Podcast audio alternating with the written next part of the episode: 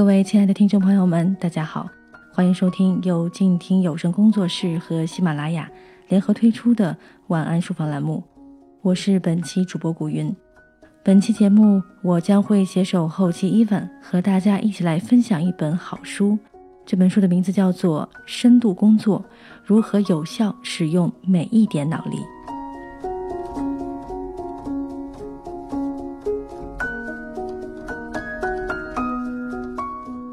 前段时间，利用上班路上的时间，我听完了这一本书《深度工作：如何有效使用每一点脑力》。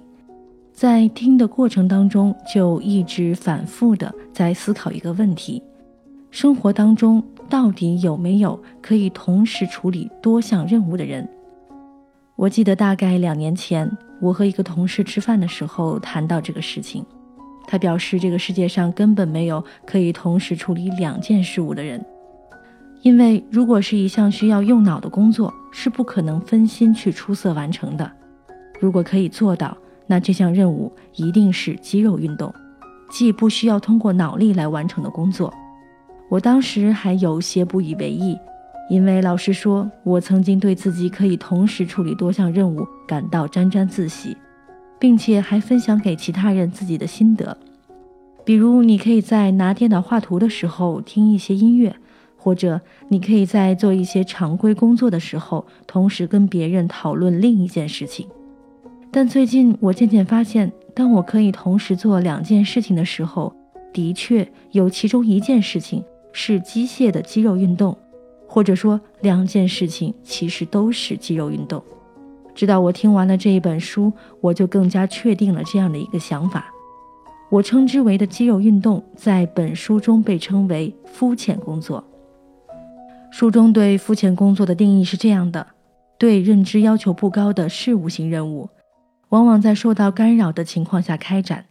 此类工作通常不会为世界创造太多新价值，而且容易被复制。而与之相反的就是深度工作。书中将深度工作做了如下的定义：深度工作是在无干扰的状态下专注进行职业活动，使个人的认知能力达到极限。这种努力能够创造新的价值，提高技能，而且难以复制。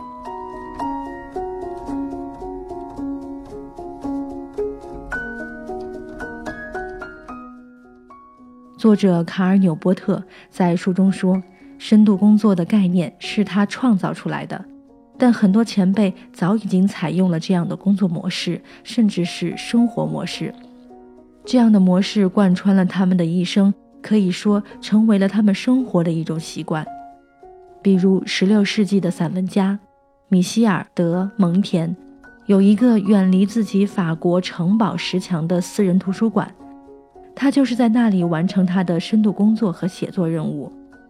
马克·吐温写《汤姆·索亚历险记》的时候，大部分都是在纽约库阿里农场的一间小屋完成的。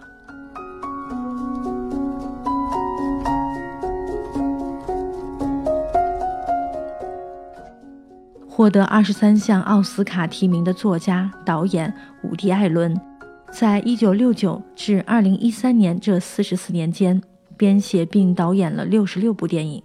这个时间段内。艾伦一直没有用电脑，他所有的写作都可以不受电子设备的干扰。他的写作是用打字机完成的。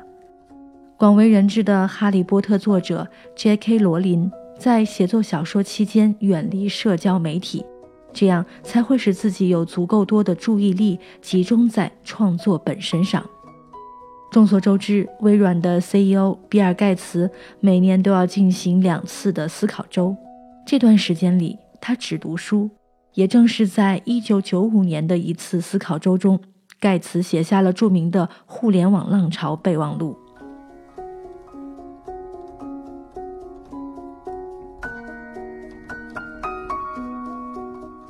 对于知识工作者来说，在现如今的网络时代，很多人已经不幸地被各种肤浅工作内容所打扰。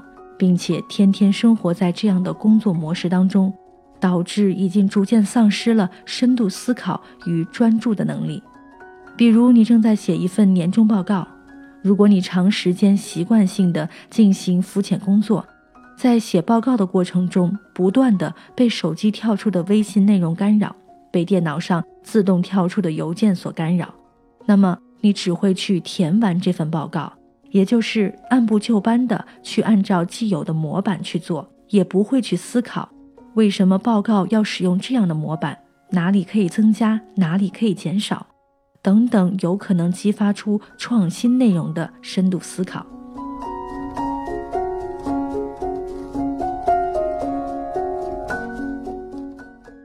深度工作艺术当中，除了提出深度工作这一个概念之外，花了更多的篇幅去介绍如何进行深度工作模式的训练方法。主要核心就是，当你面对一项需要深度用脑的任务的时候。你必须要求自己进行自我隔离，戒掉浮躁，全身心的投入到这项任务当中。久而久之，你会培养出深度思考的习惯。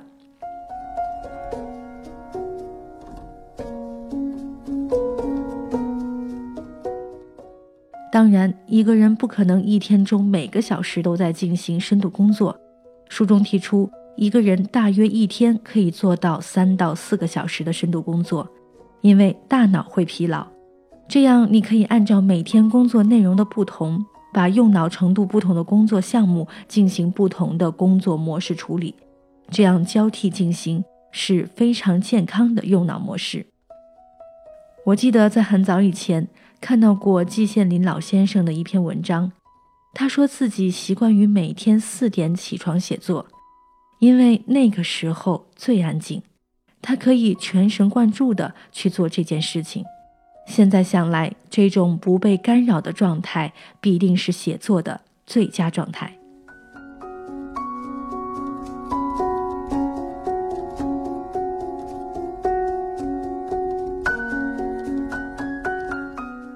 如果你觉得自己现在已经被肤浅工作所包围，失去了深度工作的能力，想要改变，却又不知道从何做起，我非常推荐你来阅读这一本由卡尔纽波特所著的《深度工作：如何有效使用每一点脑力》。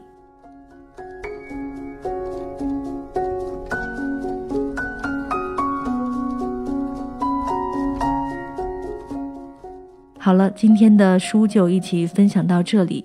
主播古云协同后期伊文，感谢大家的收听。如果你喜欢我的节目，欢迎在公众微信号中汉字搜索“静听书屋”与我留言互动。今天的节目就是这样了，让我们下期晚安书房一起继续分享好书。